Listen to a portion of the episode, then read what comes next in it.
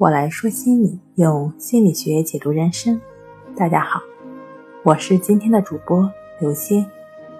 今天我们来聊一聊跟父母和谐相处的秘诀。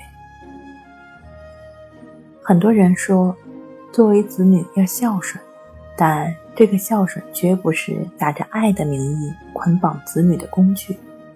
这一点，尤其是父母需要了解。那作为子女，我们怎么样才能够更好的跟父母和谐的相处呢？第一，顺着他们。我们更需要细细的体会孝顺，孝就是孝敬嘛。马斯洛需要层次理论中就会提到，从低级到高级分别是生理、安全、爱与归属、尊重、自我实现。那前两项生理和安全。在国家的政策和社会福利中呢，都已经得到了满足。到达第三个层次的需要，也就是爱与归属的需要的时候呢，就需要作为子女的我们，多多的去体察父母，换位思考。毕竟我们跟父母生长在不同的年代，他们对于我们的教养方式，在很大程度上，跟他自身的生长和生活环境以及当时的大背景。息息相关，多多包容，多多理解父母的意愿，也正是孝顺中的顺，需要我们更多的去做的。顺着父母，其实也就是理解、尊重。第二，呵护他们。俗语常说“老小孩，老小孩”，老人跟小孩子是一样的，需要我们更多的去呵护。满园花菊郁金黄，中有孤丛色似霜。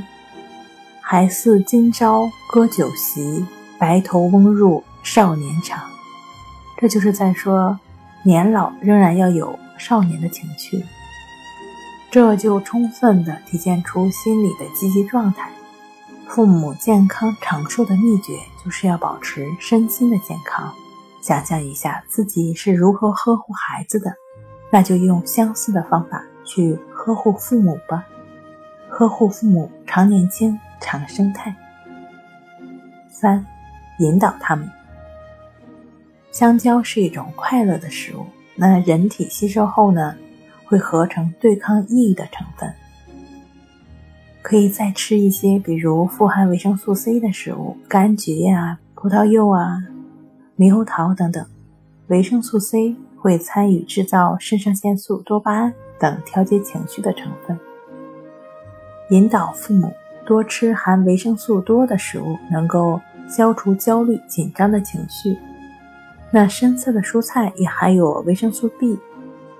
如果有条件呢，可以多多引导父母去做一做有氧运动，比如说游泳、慢跑、散步、太极拳，都是不错的选择。